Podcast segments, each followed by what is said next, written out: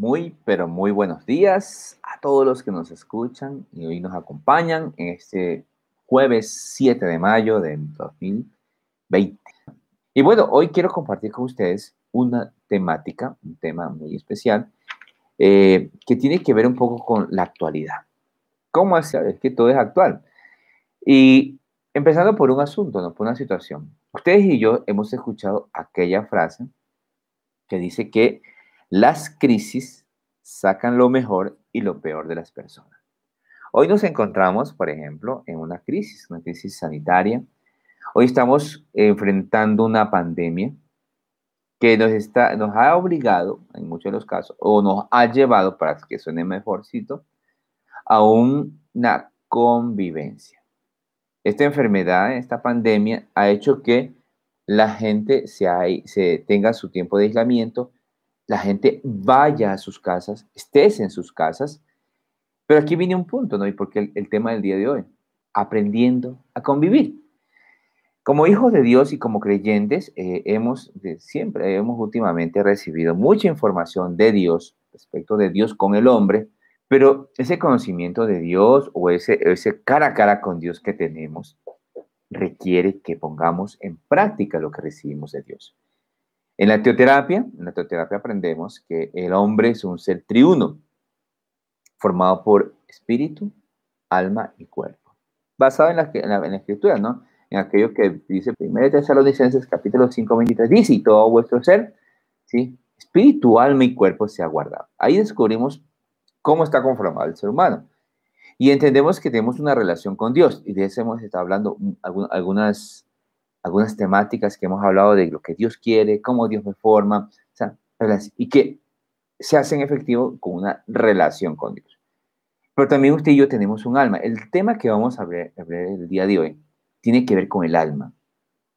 El alma es el área donde usted se relaciona con el prójimo. Y cuando vamos a hablar de convivencia, definitivamente necesitamos ver lo que en el alma aquello que recibimos de Dios se está efectivizando. Y la temática dice aprender a convivir. ¿Qué es convivir? Conceptualmente, convivir. Dice es habitar con otros en el mismo lugar. Hoy, ¿a qué nos ha llevado esta pandemia? A convivir. Hoy vamos a topar una parte de todo lo que es aprender a convivir. Créame que para mí ha sido muy enriquecedor este tema, porque primero que nada nos lleva hacer la práctica de la fe. Usted, no, usted y yo no podemos decir que tenemos fe y nuestros hechos con nuestro prójimo dicen, distan mucho de lo que Dios quiere, porque estamos hablando cada día de lo que hemos de hacer con el prójimo. Entonces, en el alma usted se relaciona con el prójimo. Muy bien. Entonces, em, hoy queremos ver este, este, punto, ¿no? Con todos nosotros. Para ello tenemos que irnos a la escritura. La escritura es la que nos da el parámetro y tenemos que irnos al libro de 1 de Pedro. En 1 de Pedro, capítulo 3, versículo, vamos a estudiar entre hoy y mañana, esperemos alcanzar del versículo 8 al, al 16. Vamos a ver ocho versículos muy importantes donde vamos a encontrar aquello que Dios nos da como parámetro para aprender a convivir. ¿sí? Versículo 8 empieza con una palabra que en, varias versiones de la Biblia, usted lo puede encontrar, yo manejo solo dos, que es Reina Valera y Nueva Traducción Viviente. En Reina Valera dice finalmente, coma. O sea, finalmente. Claro, porque es que viene de un contexto anterior, usted se pone a estudiar más arribita, le habló Padre, le está hablando a los esposos, le está hablando a los creyentes, pero dice finalmente. En Nueva Traducción Viviente dice por último. Vamos a poner, vamos a hacer el cierre, vamos a hacer, vamos, como dice por ahí alguien, vamos a ponerle la cereza al pastel, finalmente. Lo primero que aparece ahí es ser todos de un mismo sentir. Aquí es interesante, porque cuando, usted va al texto griego, porque esto es escrito en griego, la palabra sentir no aparece. Pero el contexto tiene que ver con el sentimiento de todos los otros pasos que vamos a ver. Entonces, Reina Valera coloca sentir. Y cuando hablamos de sentir, es sentimiento. Un sentimiento que para empezar a convivir debemos manifestarlo, porque en el alma hay pensamientos, ¿sí? sentimientos que generan emociones y que esto genera voluntad. Son como las tres funciones del alma. Estas tres funciones hacen que yo me aprenda a relacionar con el prójimo. Y si vamos a hablar de aprender a convivir, mis emociones, mis sentimientos deben estar correctamente canalizados. Para ello, cuál, es, ¿cuál es el primer, el primera, la primera consideración, si usted me permite decir esto, para aprender a convivir? Es lograr, o mejor dicho, em, desear erradicar el egoísmo. El egoísmo es un sentimiento. Y mientras no erradiquemos el, toda raíz de egoísmo, es muy, muy complicado aprender a convivir. Un método, un método, si usted me permite también darle como un parámetro, es que dentro de nuestros hogares, desde las cabezas, los padres, enseñemos lo que es el ganar-ganar. El ganar-ganar no busca vencidos ni vencedores. Ejemplo, aquí se hace lo que yo digo. Es que yo siempre tengo la razón. Mm, perdónenme, pero eso está generando un sentimiento de que alguien va a perder. O sea, usted es el que siempre lo dice, usted es el que siempre quiere ganar, usted es el que siempre quiere tener la razón. Cuidado. Porque aunque usted puede tener la razón, la idea es que no haya vencidos. Por eso es que hasta ayer hablamos del Ministerio de, la Reconciliación, el confesarnos nuestras ofensas y hemos sido muy duros. Pero ciertamente, si no erradicamos el egoísmo y lo logramos erradicar a través de esa implementación del ganar-ganar, no puede haber vencidos ni vencedores en un hogar, en esta convivencia. Y cuando, hablamos cuando estamos hablando del sentimiento, digamos que estamos buscando el sentimiento correcto, el sentimiento está basado también, basado y buscando la armonía. Conceptualmente, el término armonía, ¿sí? La armonía es necesaria, ¿sí? ¿Y qué es la armonía? La armonía, dice, es el equilibrio, la proporción y la correspondencia adecuada entre los integrantes de un grupo. Vuelvo a repetir. Equilibrio, proporción y correspondencia adecuada entre los integrantes de un grupo. Para mí, e, en entender la armonía, me, fue más interesante eh, entenderlo a la luz de, la música. Eh, para los que han visto, no sé si la mayoría de ustedes aquí han visto esas orquestas sinfónicas. Siempre ven ustedes un director de orquesta que está dirigiendo diferentes grupos de gente que manejan instrumentos cada instrumento tiene su tonalidad, su, característica, pero a su vez, cada instrumento tiene partituras que seguir. Bien. Esto nos lleva a entender qué es el hogar. El hogar tiene, tenemos diferentes formas de pensar, somos diferentes, física, a veces hasta, en la forma de proceder, somos diferentes. Pero tiene que haber un director de orquesta. Que lleva a que esos instrumentos, esas personas, bajo el mismo sentir, logren la armonía. Es decir, equilibrio, proporción y correspondencia entre los integrantes. Aquí es interesante esto, ¿no? Equilibrio, correspondencia y eh, proporción adecuada entre nosotros. A veces eh, hay argumentos, y hoy, es fácil decirlo, pero es que en mi casa o en mi hogar o en mi familia, cada quien jala para su molino. Eso se llama egoísmo. Porque, y eso ha sido enseñado, créame, el egoísmo fue permitido y fue enseñado. Y, y si queremos aprender a convivir, porque esta convivencia por causa de la pandemia, en muchos de los casos, ya se escuchan noticias, está generando violencia familia Digamos, hablemos un poquito respecto de los cristianos, los creyentes. Estamos juntos, pero de pronto todavía con aristas, estamos todavía con, con sensaciones ahí de que mm, ya no te soporto. por, el Señor me aguanto.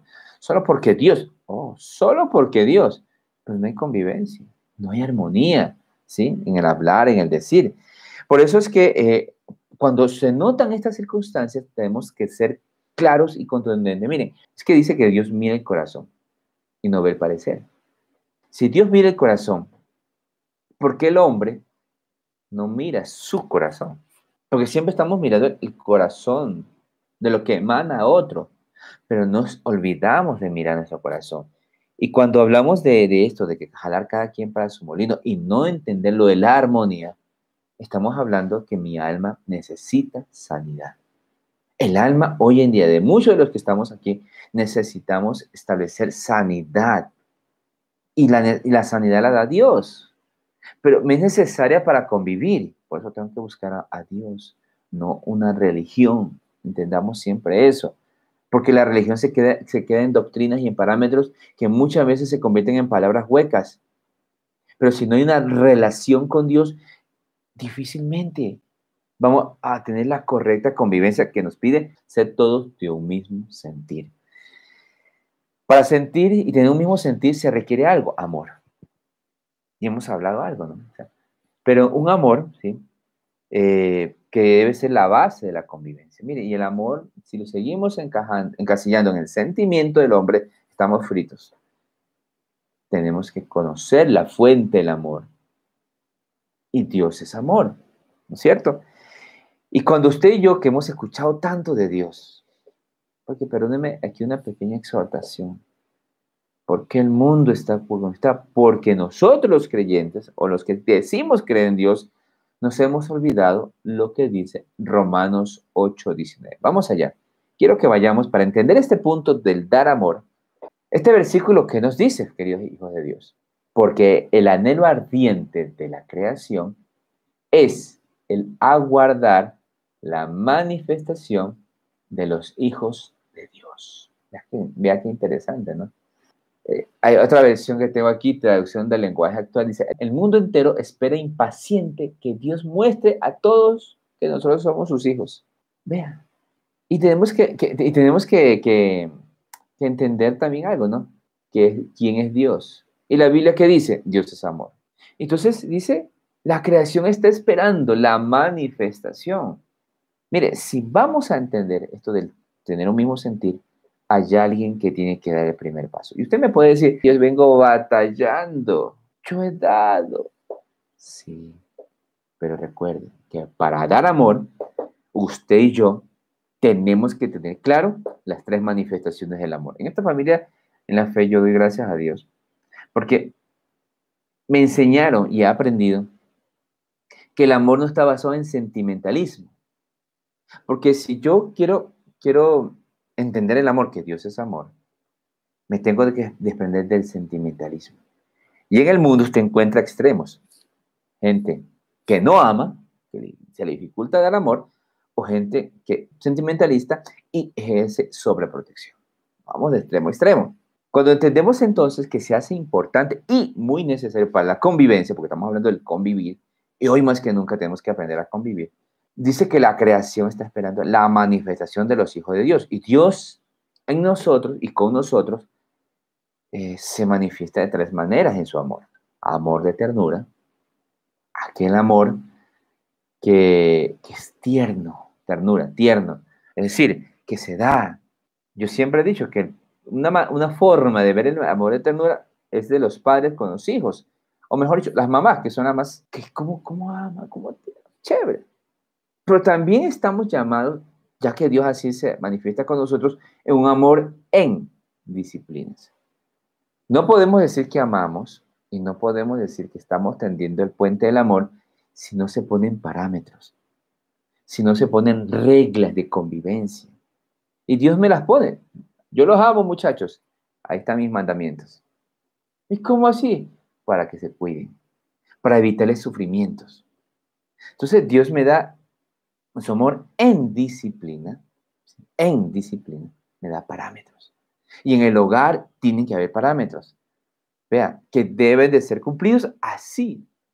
Así duela. Miren, en estos días, eh, con tristeza, con tristeza me llamaron y me cuentan que uno de ellos tiene coronavirus. Y ellos son abuelos. La hija tuvo que viajar por trabajo a Estados Unidos y se quedó ahorita por allá. Y ellos han cogido mucho cariño a la nieta. Chévere, amor de ternura. Pero el, el, abuelo, oye, hoy tiene, parece, coronavirus. Entonces yo le dije a la esposa, ve, aísle a la niña, aíslense ustedes.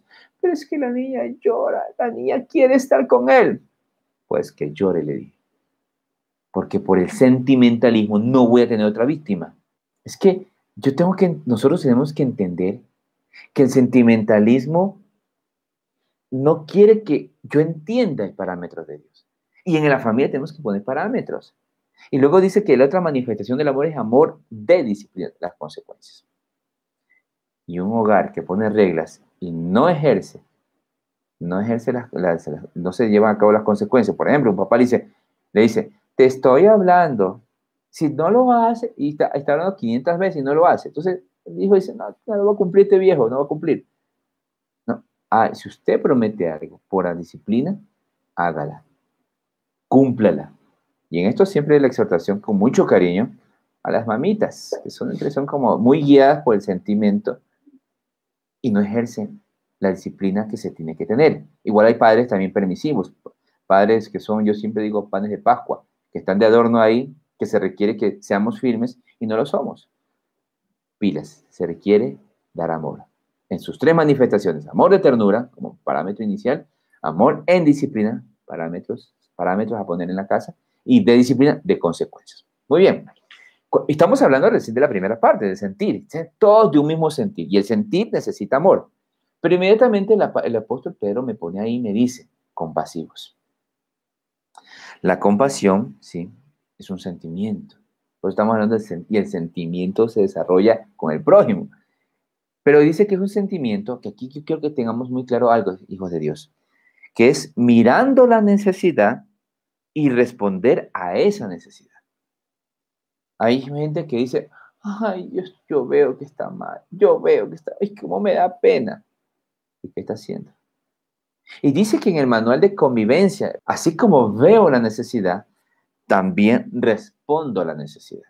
Por ejemplo, eh, si, hay, si, si falta comer en la casa, los integrantes, ¿qué tienen que hacer? Uy, si falta comida, ¿qué están haciendo? ¿Estás respondiendo a la necesidad? Si alguien por, perdió su trabajo y hoy no hay ingresos, ¿qué están haciendo los otros? Orando. Hay que orar, pero hay que actuar. Hay que actuar. es decir, todos tenemos que juntar el hombro tenemos que aprender no solamente a ver la necesidad, sino responder a la necesidad y ser muy sabios para no responder a necesidades. Por ejemplo, en este tiempo, ay papi, yo quiero un iPhone 11. Oiga, mijito, primero está esto. Pero es que si no, tú eres un papá malo. Mis amigos sí tienen, que tengan. Hoy hay una necesidad y todos tenemos que sumar a eso si estamos aprendiendo a convivir. Por eso dice compasivos. No solamente viendo la necesidad, sino respondiendo a esa necesidad. Si hay que hacer cosas en la casa, el hogar, créanme, están en la convivencia, uno se da cuenta ahí, wow, para los que han tenido recursos en su momento, claro, tenían una señora, una persona, una persona encargada de la limpieza, Y nunca saben lo que es una limpieza, lo que es estar limpiando el hogar, pero ahora hay una necesidad. Entonces todos vamos, todos juntos. No, yo no puedo, yo no estoy acostumbrado. Hay una necesidad y hay que responder a la necesidad, aprendiendo a convivir. Luego me dice ahí mismo, amándonos fraternalmente. O sea, lo que me está diciendo que todos tenemos que aprender, dice, a tener un amor de hermanos, fraterno, hermanos, ¿no es cierto? Aún los esposos tenemos que ver a nuestras esposas y las esposas a sus esposos como hermanos. Ah, no, él, él, es de mi sangre. Ojo. Estamos hablando de convivencia. Porque aquí me está diciendo claramente que tenemos que aprender a convivir fraternalmente. ¿Y, un, ¿y por qué dice fraternalmente como hermanos? Porque los, los lazos de sangre no se rompen. Usted puede negar a su hermano, pero hay un, hay un rasgo de sangre. Hay un hilo de sangre, hay un hilo conductor y por eso no se pierde. Por eso es que el amor de hermanos nunca deja de ser. Pero el hermano ha de aprender a ser hermano. Mire, y aquí tenemos que, y aquí, perdonen, porque estamos aprendiendo a convivir. Y Dios nos ha dado parámetros de convivencia, nos dice cómo aprender, pero eso que recibimos tenemos que aplicarlo acá. Cuando hablamos de eh, el hermano ha de ser hermano, la primera cosa que los hermanos tienen que aprender es que tienen que ser unidos podemos pensar diferente. La sinfónica, tenemos diferentes aparatos, pero como somos de un mismo sentir, nos unimos hoy en día en todo, en amor, en la necesidad, en el apoyo económico, en todo, nos unimos. Los hermanos han de saber ser hermanos. Los hermanos aprenden a no ser carga, aunque sean débiles. En la, familia tenemos de todo. Pero el problema es que si hemos de, de, entender que los hermanos han de ser de un mismo sentido, por ejemplo, ¿qué tal si yo como padre sentimentalista, yo, yo, Juan Benito, no, no, hablo alusión a ninguno de los que me están escuchando, eh, yo soy muy sentimentalista y digo, ay, pero es que fulanito es pobrecito, es el último, o mejor dicho, él es el flaquito. Él, entonces yo lo ubico como el pobrecito, como el ultimito, y le digo al otro, ayúdele a él. El hermano tiene que aprender a ser hermano. Yo tengo hijos y mis hijos dan cuenta de que yo a los dos, tengo una niña y un varón, eh, siempre yo no les voy a hacer fácil.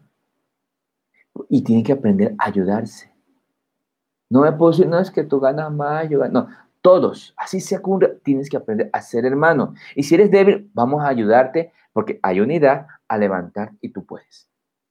Los hermanos han de aprender a ser hermanos. Porque familia, aún la misma vida nos enseña, gente con discapacidades físicas aprenden a salir adelante sin ser carga. ¿Cómo podemos permitir entonces al interior de nuestros hogares que, aunque tengan necesidad, eh, eh, limitaciones de pronto físicas, sean una carga? Cuando la vida misma nos dice que hay, no sé si ustedes han visto a aquel caballero, un señor que no tiene ni bracitos ni piecitos, y es un gran conferencista cristiano. Él dijo, yo no voy a hacer carga, yo tengo que salir adelante. Cuanto más al interior. Por eso los hermanos han de saber ser hermanos, han de ser unidos, han de enseñar a levantarse. Y eso también tiene que ver con los padres. Los padres son el primer parámetro. No, yo te enseño a pescar, mi hijo. Enseña a su hijo a pescar. No le dé el pescado. Porque si usted a uno le da el pescado y al otro le dice, no, es que tú sí puedes, está creando una diferencia que trae inconvenientes en la convivencia. ¿Ok? Em, por eso tenemos que ser de un mismo sentido. Luego me dice misericordioso. Hablamos de no dar el pago que realmente la persona se merece. Eso hace Dios conmigo. Y yo voy a ser misericordioso porque yo recibo misericordia de Dios. Y entiendo en la misericordia conforme a lo que dice Juan capítulo 8, versículo 11. En Juan 8, 11, la Biblia, la Biblia me, me enseña una cosa, un caso. El caso de aquella mujer encontrada en adulterio. La tipa había incumplido la ley, moralmente había estado, fue encontrada en una situación muy, muy, comprometedora. Mejor dicho, ella había cometido un error, un pecado. Pero nos encontramos en el versículo 11 de Juan 8, dice, ella dijo, ojo, ninguno Señor, porque Jesús le preguntó, ¿dónde están los que, los que te juzgan? Ninguno Señor. Entonces Jesús le dijo, ni yo te condeno, vete y no peques más. Cuando hablamos de la misericordia, sí, tenemos que enfatizar el asunto del haber aprendido del error. Si usted quiere aplicar misericordia en su hogar, en esta convivencia, la misericordia es aprendiste del error. Aprendiste. El problema, el problema es que enseñemos a los nuestros, tanto esposos, esposas, eh, hijos, hermanos, a aprender del error. Cuando usted aprende, le enseña a aprender del error, no es porque le remarca, y te acuerdas, y te acuerdas, y te acuerdas. No, eso no es así. Simplemente, lección aprendida, aprendiste. No te juzgo, pero no lo vuelvas a hacer. Hija, fallaste. Aprendiste, no lo vuelvas a hacer. Porque el abusar de la misericordia, aún hasta con el mismo Dios, Israel pasó, Dios le pasó factura. Ellos abusaron de la misericordia de Dios y tuvieron que ser exiliados. No abusemos de la misericordia. Hay que ser misericordiosos. La Biblia nos llama a ser misericordiosos, los unos con los otros, pero no se puede abusar de la misericordia. Es algo que nos ayuda a convivir. Y luego dice, en ese 1 de Pedro 3, dice amigables. Mm. En el griego, la palabra amigable se escribe filotrón, filo, filotrón, mente. y es que filotrón significa amistoso de mente y amable. Mm, amigable. O sea, cuando yo soy amigo, soy amable. Y la, y la amabilidad se manifiesta en el trato. Queridos esposos, esposas, Ustedes son el ejemplo del hogar. Pero ¿cómo se están tratando? Y, hay una pregunta, que, y mejor dicho, una reflexión más que pregunta que debemos hacernos ¿quién debería ser la mejor amiga del esposo? ¿Quién cree? Esto es una pregunta para los esposos y esposas que me están escuchando. Los que algún día fueron esposos, porque también hay casos. A ver, ¿quién cree que debe ser la mejor amiga del esposo? Eh, ¿Por qué hago esta pregunta? Porque la Biblia dice amigables. Y en el hogar están esposo y esposa. Pero de igual manera, ¿quién debe ser el mejor amigo de la esposa? La mejor amiga de mi esposo soy yo. Muy bien. Pero dice que el amigo ha de saber ser amigo. Porque hoy no hay esa capacidad de confianza para ser amigos. Si a mí la Biblia me dice, cuando yo recibo los parámetros de Dios, dice, seamos amigables. Y aquí, aquí va una pequeña gran digresión que va en contraposición de lo que dice eh, la, sociedad. Los padres no son amigos de los hijos. Los padres son los guías. Los padres son padres. Porque el amigo tiene una particularidad, tiene una confianza que a veces se pierde por falta de madurez en la relación de padres e hijos. Usted puede llevarse de maravilla con su hijo. Yo con mi hijo, el varón, yo me llevo de maravilla. Bromeamos, hacemos bromas, jugamos muchas veces cuando lo, cuando lo tenía por aquí, hasta jugábamos. Pero yo siempre le he dicho, mi hijo, yo soy su papá. Y aunque usted tenga una confianza muy grande conmigo, no puedo ser su amigo. Pero hablamos de la amigable. Y la amistad y la, la amabilidad en el trato, en el saludo, por ejemplo.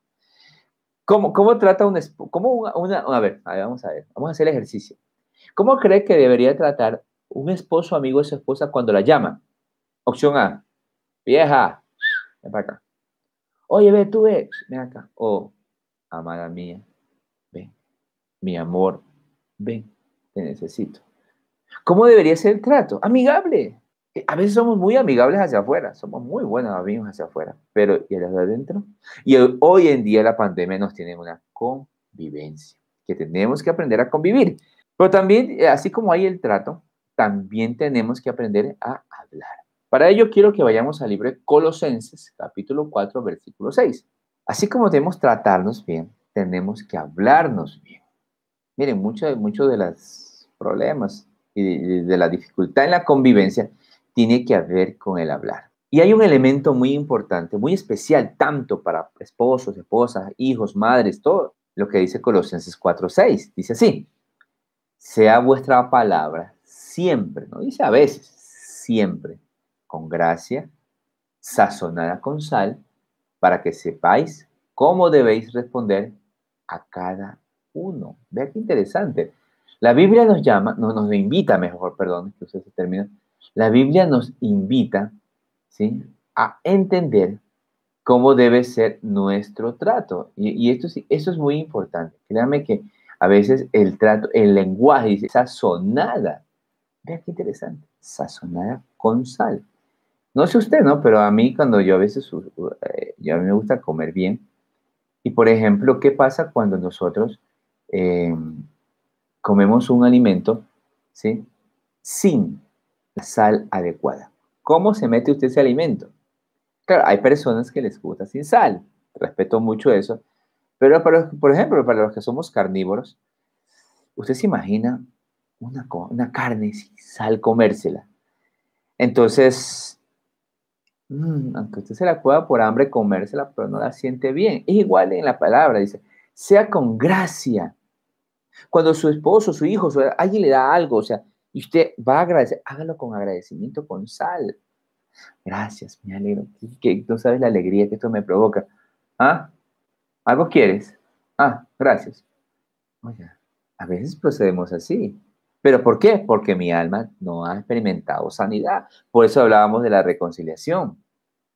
Es muy importante que todo lo que usted recibe de Dios y el trato de Dios provoque una sana convivencia. Los dejo para que reflexionen Vamos a tener un tiempo, un tiempo de oración, por eso, por eso estoy eh, tratando de optimizar el tiempo para que este, este, estas cápsulas así mismo sea sazonado con sal y le motive a usted y a mí a tener una convivencia muy especial con los nuestros, basado obviamente en lo que dice la palabra de Dios. que me acompañen en una corta oración eh, y, entrar en esa sintonía hermosísima con Papito Dios. Amado Dios, gracias te damos por este nuevo día. Nos colocamos delante de ti para ser abrevados por tus torrentes de agua de vida. Llénanos, Señor. Necesitamos tu llenura, llenura del Espíritu, llenura de tu palabra, para actuar, para vivir, para disfrutar de tu hermoso tratamiento a nuestras vidas. Señor, que tu bendición sea sobre cada familia y que este tiempo sea un tiempo de paz para nosotros, aún sabiendo que hay cosas pendientes.